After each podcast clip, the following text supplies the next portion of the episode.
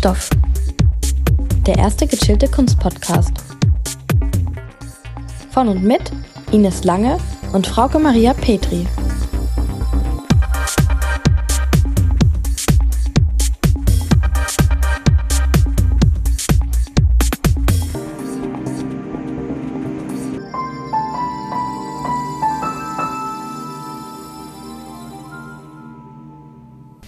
Hallo!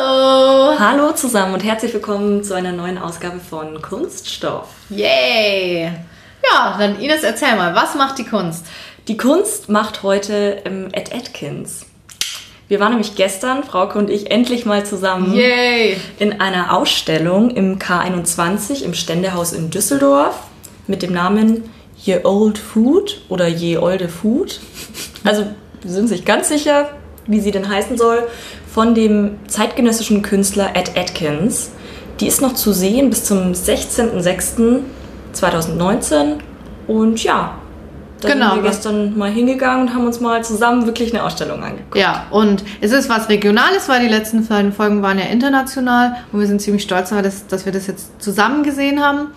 Und um Ed Atkins wird auch gerade so, also mir scheint es so, ich weiß es nicht, ob es so ist, aber so ein bisschen Hype gemacht. Hat auch erst 2017 zwei Ausstellungen gehabt. Einmal in Frankfurt im MMK1, also Museum für moderne Kunst, und einmal in Berlin im Martin-Gropius-Bau. Ja, und da das K21 Ständehaus, also von der Kunstsammlung NRW, jetzt ein paar Werke angekauft hat, ist diese Ausstellung gerade zu sehen. Ja. Und wir kennen ihn beide nicht, also Ich habe nur tatsächlich, ähm, ich glaube vor zwei Wochen auch im Bayerischen Rundfunk einen Beitrag über ihn gesehen. ah okay. Auch nur so mit einem Auge irgendwie hingeguckt. Deswegen, ich dachte mir nur, ah, da ist was in Düsseldorf, da könnte man mal hingucken. So, und das haben wir jetzt im Endeffekt so mal gemacht. Genau. Ja, und wir erzählen jetzt einfach mal, weil wir ihn beide auch nicht so gut kennen, wie die Ausstellung war. Genau, und kurz vorneweg, das ist jetzt unser individueller Eindruck, unsere individuelle Wahrnehmung und auch teilweise dann so ein bisschen unsere Interpretation davon. Also es ist nichts in Stein gemeißelt. Gar nicht, sehr subjektiv jetzt. Genau, und das versuchen wir jetzt einfach mal quasi über diese Ausstellung einfach ein bisschen zu reden.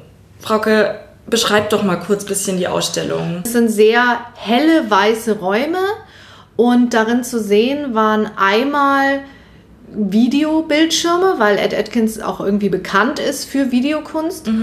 Und da hatten wir einmal so Wandbildschirme und dann noch so Art Anze also Bildschirme in Größe von Anzeigetafeln, die wie so Art Säulen Also irgendwie ja, genau. So, ne? So aufgerichtet waren. Aber dann waren diese Bildschirme nochmal durch so Art Raumtrenner haha, getrennt. Und diese Raumtrenner waren riesige ja, Kleiderstangen, so doppelreich. Und dann hat man darin gesehen, aufgehangen in Gruppen, Kostüme zu bestimmten Opernstücken. Und wie wir dann im Nachhinein erfahren haben, sind es Kostüme von der Deutschen Oper in Berlin. Und die haben quasi den Raum geteilt. Und dann waren noch zu sehen Infotafeln, die also mit Wandtexten, die aber unglaublich innovativ gestaltet waren. Also Da, da ging es mir auch so. Ich habe am Anfang nicht gecheckt, dass das die Wandtexte sind.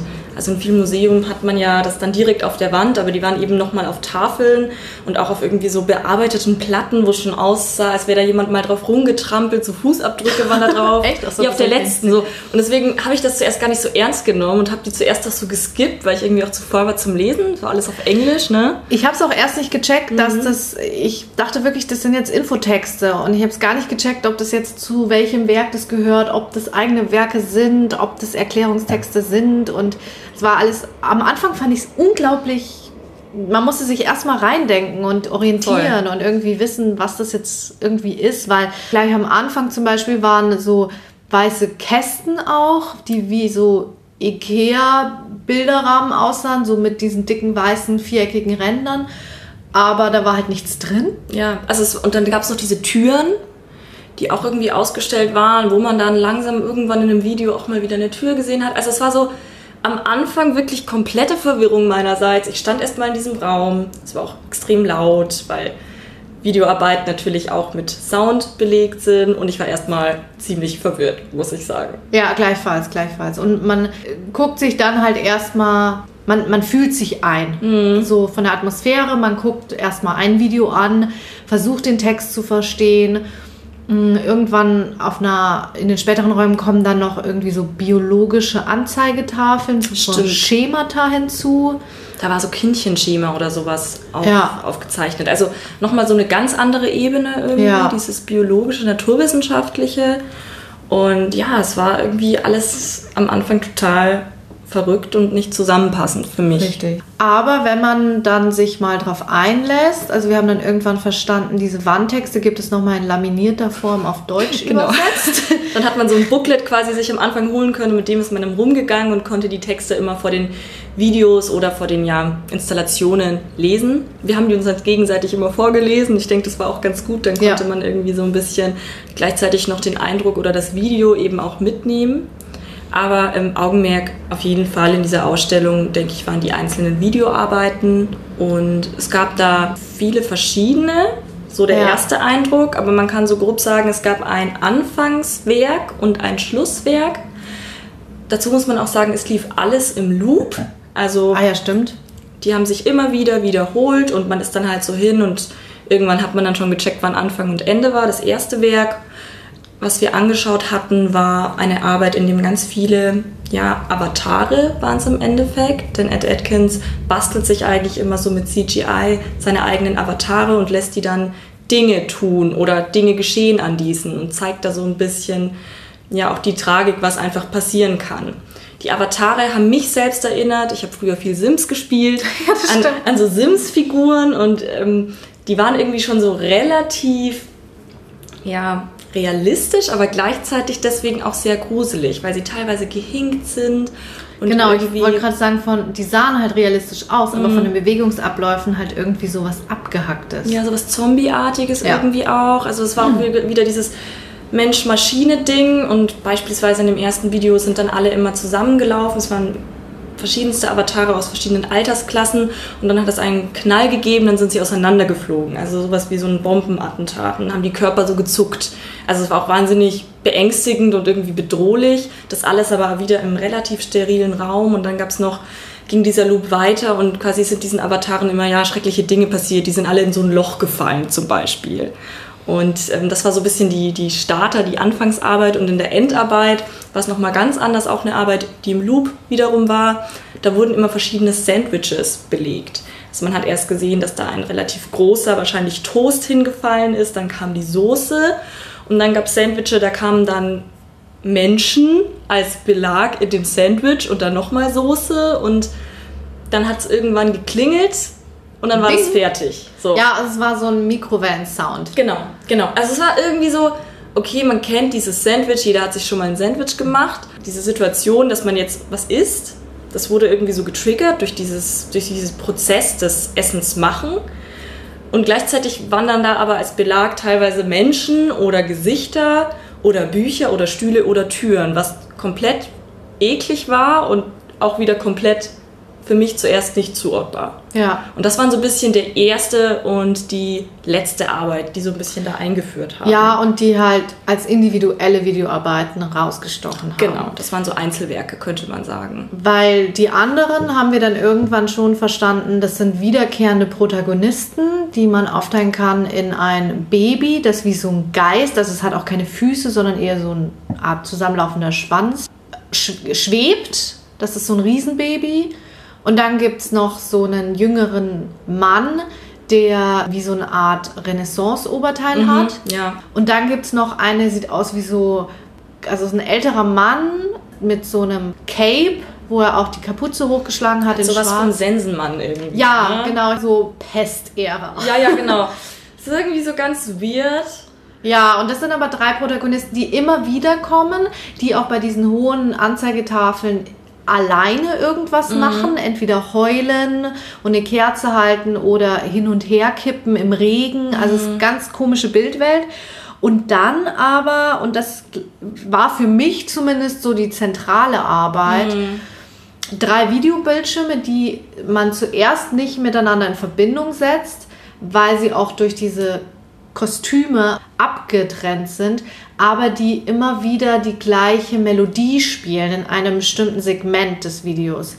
Und da ist pro Bildschirm spielt jemand anders das Klavier von diesen drei Protagonisten. Also es gibt drei Bildschirme, dreimal die gleiche Melodie, mhm. die aber zusammen gleichzeitig diese Melodie abspielen. Das eine ist ein sehr kühler Raum mhm. mit einem Loch, wo das Klavier steht. Das andere ist ein Außenraum vor einer Hütte, wo ein Klavier steht. Und dann gibt es noch den Innenraum der Hütte. Und du merkst dann auch, dass diese Landschaften irgendwie zusammengehören. Und dann gibt es aber so kleine Objekte, die irgendwie nochmal so Assoziationsfelder triggern, mhm. wie zum Beispiel in der Hütte hast du einen modernen Kaminabzug mhm. und gleichzeitig läuft im Fernsehen Frankensteins Monster. Ja, also es passt irgendwie alles nicht so zusammen. Da hängt dann auch irgendwie, ich glaube, ein Kreuz ist auch noch da gehangen. Stimmt. Dann hattest du diese Tür, wo man ja auch wieder an diese Tür denkt, die wie irgendwie auf dem Sandwich liegt. Und da hat man dann langsam so gemerkt, ah, es gibt irgendwie schon irgendwelche Elemente, aber wo die hinführen, da ja, war man oder ob die was zu bedeuten ja, haben. Ne? Ja. Also man fragt sich halt, man verlangt Erklärung automatisch. Absolut, absolut. Also und es ist so einfach nur irritierend und gleichzeitig grotesk, aber auch irgendwie ekelhaft ja. an manchen Stellen. Und ja, visuell ist es sehr klinisch. So ein bisschen Biologie, Labor, Experiment kommt da, finde ich, durch. Mm.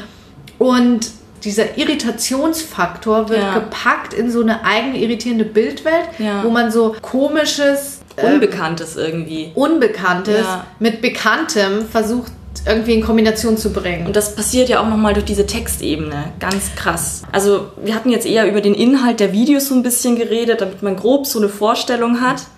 Aber das wird dann eben noch angereichert durch diese Tafeln, durch diese Infotafeln und die triggern irgendwie auch nochmal so eine ganz neue Interpretationsebene, die da aufgeworfen wird. Also man hat ja irgendwie diese drei Protagonisten, die einem irgendwann dann bekannt und sympathisch vorkommen, obwohl sie für sich einzeln übelst gruselig sind. Das ist so ein sozialer Faktor. Ja. Das man so freut sich dann, dass man die wieder sieht, so, ja. die super eklig sind. Und ich glaube auch, weil man irgendwie was gecheckt hat. Ja, dass irgendwas zusammenhängt. Ja. Also man versucht ja immer irgendwelche, gerade in der Kunst, immer irgendwelche Zusammenhänge herzustellen. Mhm. Und ich würde sagen, an der Stelle, damit ihr unseren Struggle so ein bisschen nachvollziehen könnt, spielen wir euch ein kurzes Element ein, genau. in dem ihr einen Ausschnitt aus dem Begleittext mit der Klaviermusik hört.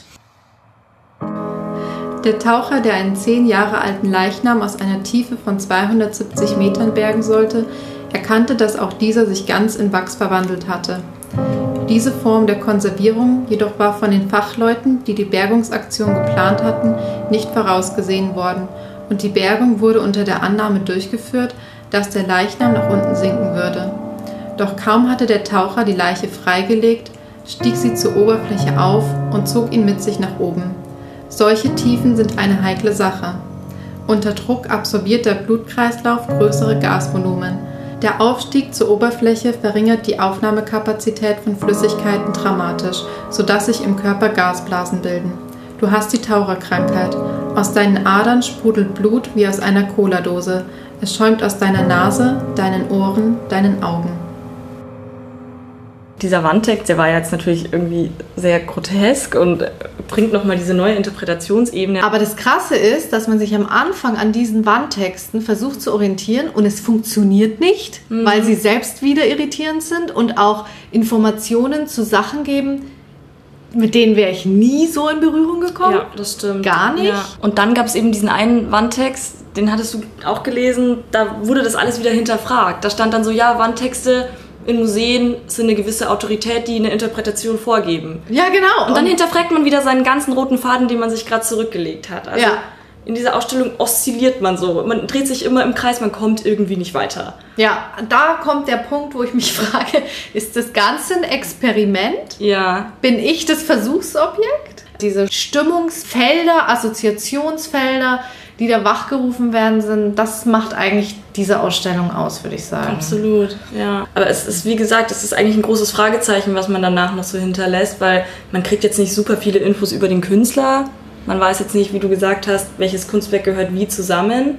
Ja, wir wussten auch gar nicht, wie heißen die einzelnen ja, Werke. Stimmt, das stand nicht dabei. Es gab einen so Aufkleber, wo untereinander die Werke gereiht waren, aber ich konnte die nicht zuordnen. Absolut. Dieses war halt so, dass es auch mal gesagt ist, aber man wusste jetzt nicht, gehört das alles zu einem oder sind das jedes für sich. Also auf jeden Fall verwirrend. Ja, und die großen Fragezeichen, die halt dann wirklich bleiben, sind, sind diese wiederkehrenden Protagonisten oder Objekte Mhm. irgendwie Symbole?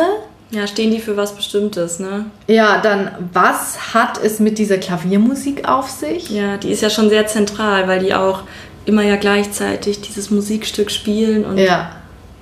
Und dann natürlich, ist das Ganze ein Kunstwerk oder ist jedes Werk für sich ein Werk? Mhm. Oder ist diese Ausstellung das Kunstwerk? ja, was ist Kuration, was ist Kunst? Genau, und dann frage ich mich wieder, wer ist für was verantwortlich? Hat der Künstler das so inszeniert? Und dann natürlich die große Frage, wer hat diese Wandtexte geschrieben? Ja, das stimmt, weil an die klammert man sich, weil man so verloren ist. Ja. Und ich muss dann echt sagen, das nächste Fragezeichen war sofort, was macht der Künstler sonst? Wie arbeitet er so generell? Und da haben wir uns ja jetzt reingefuchst. Genau, das ist jetzt quasi der zweite Teil, große Antwortteil. The Response.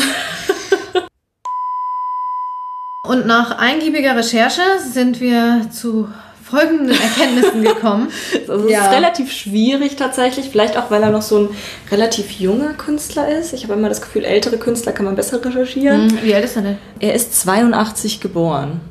Also, 36, Okay, danke. 37, 36, 37 ist er. ja, das ist schon jung. Das ist echt jung. Aber er hat schon einiges gehabt, ne? Also auch Ja, europaweit in Ausstellungen. Europaweit, auch ich glaube auch Gruppenausstellungen, aber auch im asiatischen Bereich, in New York. Also steht schon recht gut um ihn, wenn man Ja. so will. Und wenn man jetzt im Vergleich diese Ausstellung Ja. sieht, dann kann man schon zu der Erkenntnis kommen, die Kleiderstangen mit den Opernkostümen, diese drei Protagonisten zusammen mit dem Klavierstück auf den verschiedenen Bildschirmen sind ein Werk. Die wurden immer ein bisschen anders zwar gezeigt, also oft war manchmal auch der Bildschirm schon integriert in diesen Kleiderständer, aber die treten immer zusammen auf. Die hängen auch zusammen irgendwie. Ja. Und ich habe da mal geguckt, also das Klavierstück ist von einem Schweizer Komponisten, der 1953 geboren ist, namens Jürg Frey oder Frey. Und was da abgespielt wird auf dem Bildschirm ist eine Klangtextur aus insgesamt acht Akkorden, die in stockender Abfolge abgespielt werden. Und Frei ist bekannt für Klangsphären und sehr langsame Tonabfolgen. Und es passt halt hier ganz gut zu dieser Melancholie. Und diese Stimmung wird nochmal begleitet von diesen drei Protagonisten, dem Baby, diesem Jungen und dem ja, Kreis. Pesttypen. Ja, whatever. Ja. Und was ich dann herausgefunden habe, ist, dass Ed Atkins scheinbar generell einen gewissen Hang zu weißen Männern hat. Aber normalerweise lässt er seine Protagonisten sprechen oder singen und hier sind sie eher verstummt. Also das ist wohl nicht so typisch, aber entspricht eben dieser melancholischen Stimmung, weil sie eher zerbrechlich und geplagt rüberkommen und das Einzige, was sie an Lauten von sich geben, ist tatsächlich Stöhnen oder Keuchen oder Weinen. Also ist jetzt zwar eine Männlichkeit, aber nicht dieser Held, dieser Richtig. weiße Held, sondern Was so ein bisschen den Kostümen widerspricht, weil in den Opernstücken ja ganz oft die Helden auf der Bühne auftreten. Ja. Und hier hat es halt diese Tränen, die da wirklich so dickflüssig wie Schleim vom Gesicht rollen, auch nicht nur aus Tränendrüsen, sondern so insgesamt. Es hat halt diesen Ekelfaktor und dieses Mitgefühl, was dadurch aber ins Extreme geführt wird. Ja, das stimmt. Das ist schon echt eklig eigentlich. Ich habe da auch richtig dran gerochen an den Kostümen. Also ich weiß nicht, wenn man mal bei Oma ausmisten war, dann weiß man, wie sowas riecht. Also einfach viele Kostüme, die wahrscheinlich selten gewaschen werden. Und das, das unterstreicht nochmal diese Stimmung, die wir auch vorhin, dieses Groteske. Ja, und, und, dieses diese, Körperhafte. ja, diese leeren Hüllen im Ja. Was Kostüme ja. Ja. eigentlich sind. Richtig. Und daneben hat man dann natürlich die Soundwelt und das Visuelle. Und damit werden halt einfach drei Sinne angesprochen. Ja. Und damit kann man jetzt sagen, dass in Kombination zwischen diesen Avataren und der Opernwelt ist natürlich irgendwann die Interpretationsfrage sehr schreiend.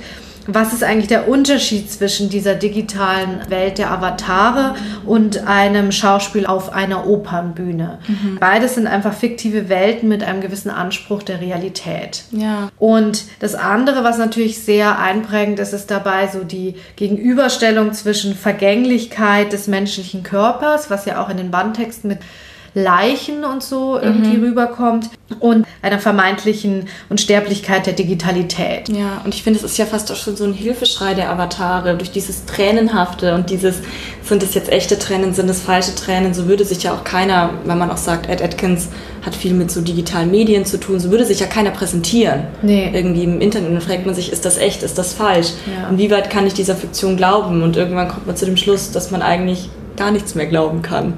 Ja, und bezogen auf Ed Atkins, also irgendwie Mimik und Bewegung ist alles, also weil es ja auf dieser Motion Capture Technologie basiert, das sind alles seine eigenen. Also er spielt mhm. die ein. Ich glaube, das klappt mit so Elektroden. Ja. Ne? Und dann wird man irgendwie so, so aufgenommen und dann, dann hat man die Bewegung, die Mimik und die Gestik. Ja. Und ich denke, das macht diese zwar nicht perfekt konstruierten Avatare noch gespenstischer, weil sie sich eben bewegen mhm. wie echte Menschen das macht eben diese ganze Stimmung noch grotesker und irgendwie verrückter. Ja, und zu der anderen Frage, was, was gehört jetzt zu was? Also wir haben halt herausgefunden, das ist auf jeden Fall ein Werkkomplex. Mhm, genau. Ich habe dann weiter noch herausgefunden, dass die Wandtexte von einem anonymen Kunstkritikblog sind. Der heißt Contemporary Art Writing Daily. Aber wer das ist, ob das eine Gruppe ist und so weiter, habe ich nicht herausgefunden. Also es gibt keinen Wikipedia-Eintrag. Die sind schon mal sehr schlecht. schlecht. Ähm, die haben aber wirklich einen eigenen Blog und da ist auch diese Ausstellung aufgeführt. Also mhm. scheinbar arbeiten die mit Ausstellungshäusern zusammen. Also es ist eine Stimme, ich nenne es einfach mal anonym Stimme, die Ausstellung kommentiert und ja. damit neue Assoziationsfelder gibt. Und da war auch dieser Text, den du genannt hast, mit, dass die auch sich selbst in Frage mhm. stellen, mhm. als Wandtext ausschlaggebend weil das ist der Punkt. Die wollen zeigen, wie zeitgenössische Kunst neu interpretierbar ist, dadurch, dass es irgendeine Machtstimme gibt, die da neue Zugänge schafft und spielen halt damit und ja. stellen es gleichzeitig in Frage. Und ich würde fast sagen, das ist ein eigenes Kunstwerk in der Ausstellung. Absolut. Also ich finde, es hat auch was wahnsinnig Interessantes, wenn man dadurch einfach sagen kann, okay, es gibt nicht nur diese neue Ebene, sondern auch selbst wenn man sich die Zeit nimmt, diese Ausstellung anzugucken, kommt man auch immer wieder zu neuen Erkenntnissen und man kann dann vielleicht auch durch diese Anleitung, die einen manchmal wieder selbst, sich selbst hinterfragt, irgendwie ironisch ist, nochmal ganz anders daran gehen und vielleicht auch wieder in den Genuss von Kunst kommen und jetzt nicht nur irgendwie dieses Gefühl zu haben, das kann ich auch. Ja, aber man muss definitiv offen dafür sein. Absolut. Absolut. Wer sich da von vornherein verschließt und sagt, der mag lieber leichte Kost. Was vollkommen okay ist, weil es ist wirklich Absolut. komplett komplex ja, aber weil für die Kunst muss man nicht nur offen sein, sondern man muss gewillt sein, Zeit da drin zu mhm. verbringen und sich reinzudenken und auch damit zufrieden sein, dass man da rausgeht mit weiteren Fragezeichen. Genau, dass das vollkommen okay ist. Ja, aber was ich auch noch herausgefunden habe, und das beruhigt mich irgendwie, weil ich jetzt so ein bisschen verstanden habe, was gehört zu was, mhm. es gibt eine Kuratorin. Also mhm. es gibt wirklich jemanden hausintern, der sich überlegt hat, wie er die Werke zusammenstellt. Und diese Anfangs- und Endwerk haben wir auch richtig verstanden, sind losgelöst davon. Fragen, die offen bleiben, sind immer noch diese biologischen Wandtafeln. Stimmt, ja. Keine Ahnung. Irgendwo stand aber auch was, dass es tatsächlich so verstanden wird, dass wir Versuchsobjekte darin sind und mhm. das Ganze ein Experiment ist und mit unserer Wahrnehmung von Bekanntem, Unbekannten und Gefühlen, Emotionen, Atmosphäre spielt. Was aber völlig offen bleibt, ist, ob diese wiederkehrenden Elemente Symbole sind. Keine Ahnung. Für was das irgendwie steht. Ja. ja ich habe da auch sowas gelesen oder in so Berichten so Konsumkritik also es sind halt lauter so Klassiker, wo man mittlerweile, finde ich, in jedem modernen Werk rein interpretieren kann, wenn man das möchte. Ja. Ne? Oder dass man diese ganze digitale zwar selbst als Material benutzt, aber dann auch wieder hinterfragt, wie wahr ist die digitale Welt, was du auch schon ja. herausgearbeitet hattest. Deswegen ist immer so eine Frage, finde ich, inwieweit man da ja. gehen kann. Und ich habe noch ein bisschen geguckt, was gibt es eigentlich noch so von Ed Atkins, was macht der sonst so? Der ist zwar von der klassischen bildenden Kunst, also er hat in London dort auch studiert, und macht vor allem Videokunst, aber er ist anscheinend auch Dichter oder sieht sich auch selbst als Texter. Und er wird im November 2019 einen gleichnamigen Roman rausbringen, der eben auch Old Food heißt. Und hier hat man vielleicht auch wieder ein bisschen so seine Affinität auch zu anderen Kunstgattungen oder zu diesem neuen Verständnis von Kunst, dass Musik, das Digitales als Material, dass Dichtkunst alles zusammenhängt und irgendwie so ein Gesamtkunstwerk mhm. wiedergibt. Und auch wenn man sich seine Themen anschaut, mit denen er sich befasst, dann hat es eigentlich auch wieder einen ganz breiten ja, Zugang, weil es geht um Tod oder es geht um Leben, es geht um Krankheit, wie bei diesem Greis, der irgendwie sichtlich nicht mehr ganz gesund ist. Gleichzeitig aber auch eine wahnsinnige Körperlichkeit durch diese Avatare, dann durch diesen Loop irgendwie auch so eine Gefangenheit, die da immer mitschwingt. Also ich habe ja. das Gefühl, er packt wahnsinnig viel in dieses digitale Material und es sind wahnsinnig viele Anknüpfungspunkte. Ja, und was ich da nur kurz auch anmerken will, das glaube ich ist, warum er auch so ein bisschen gehypt wird, weil er bringt eine wahnsinnige reale Welt durch Mittel, die jetzt im 21. Jahrhundert sehr aktuell sind, in die Kunst. Und das hat halt wahnsinnig viel von diesem Anspruch der zeitgenössischen Kunst mhm. auch. Ne? Und wie du sagst, nicht nur, was ist Kunst, sondern auch, was ist ein Künstler? Mhm. Welche Ausbildung muss der eigentlich machen? Weil ich hätte wetten können, der hat irgendwie Musikwissenschaft oder so noch gemacht, weil auch in einem anderen Werk nochmal Musik vorkommt. Es zeigt aber, dass er auch wahnsinnig großes Interesse hat, sich nicht nur in so Techniken einzufuchsen, mhm. sondern auch in Themenbereiche und die miteinander zu verschmelzen. Und das macht ihn, glaube ich, so spannend, weil du könntest da Stunden in dieser Ausstellung verbringen und würdest immer noch was entdecken. Ja, es sind wie, es ist nicht nur ein Spiegel, es sind viele Spiegel. Also man, ja. man denkt sich, ach, er zeigt dem den Spiegel vor, aber dann geht eins zum anderen und es ist so ein Dominoeffekt. Man merkt irgendwie, wie plötzlich alles zusammenhängt und wir reden uns jetzt auch im Kopf und Kragen. Ja, aber ich finde auch dieses Motiv ja. Spiegel trifft, weil ja. die wird ja das, der größte Spiegel ist der, ja. wo du dich selber drin spiegelst in dem Werk. Und das ist, also das finde ich das Spannende. Und da ja. kann ich verstehen, warum alle darauf so aufspringen. Ja, also es ist ein wahnsinnig komplexer, aber wahnsinnig interessanter Künstler. Künstler. wahnsinnig interessanter Künstler, wie ich finde. Und ich würde sagen, es lohnt sich, ihn einfach mal anzugucken. Aber der ist Engländer, ne? Genau. Er ist ursprünglich Engländer, lebt aber, so wie ich gelesen habe, in Berlin und in den Niederlanden. Ah, okay. Und ähm, doziert aber teilweise auch in London. Also Ach krass, schon mit 36. Ja, also bleibt auf jeden Fall spannend, was man noch von ihm hören wird. Die aktuellste Ausstellung ist die in Düsseldorf. Wir haben jetzt nichts gefunden, nee, was 2020 no oder so, so ansteht, aber eben 2019 im November wahrscheinlich noch sein Buch. Ja, und ich meine, so viele wie jetzt in den letzten Jahren auf Schlag gekommen sind, da wird auf jeden Fall noch was kommen. Ich denke ich. auch. Von ihm werden wir doch sehr viel hören. ja. Für uns war es halt jetzt auch super spannend, weil es mal ein Künstler ist, den wir beide gar nicht bis ja, jetzt kannten. Absolut. Und uns hat es echt Spaß gemacht, da Stunden drin zu. Ja. Also wir waren sogar verhältnismäßig kurz drin, weil es nur ja. drei Räume sind, aber da kann man echt Zeit mitnehmen und sich einfach genau. gegenseitig Texte vorlesen. Das hat auch Spaß gemacht. Ja, also vielleicht zu zweit reingehen. Genau. ja. ja, gut. Dies, es fing so einfach an. Du hast nur gefragt, was macht die Kunst? Und ja. jetzt haben wir schon wieder viel zu viel geredet. Ja, aber richtig. Ich denke, das war jetzt mal ein härteres Thema. Vielleicht ja. machen wir das nächste Mal mal wieder ein bisschen was seichteres. Ja, es war für uns jetzt auch nochmal ein neues Experiment. Genau, wie das so klappt, wenn man zusammen in eine Ausstellung geht. Vielleicht ein bisschen auf Instagram gucken, was da noch so für Stories sind. Ja, genau. Wir haben auch noch die Maastricht-TV haben wir auch als Highlight-Story. Also könnt ihr gerne nochmal reingucken. Genau.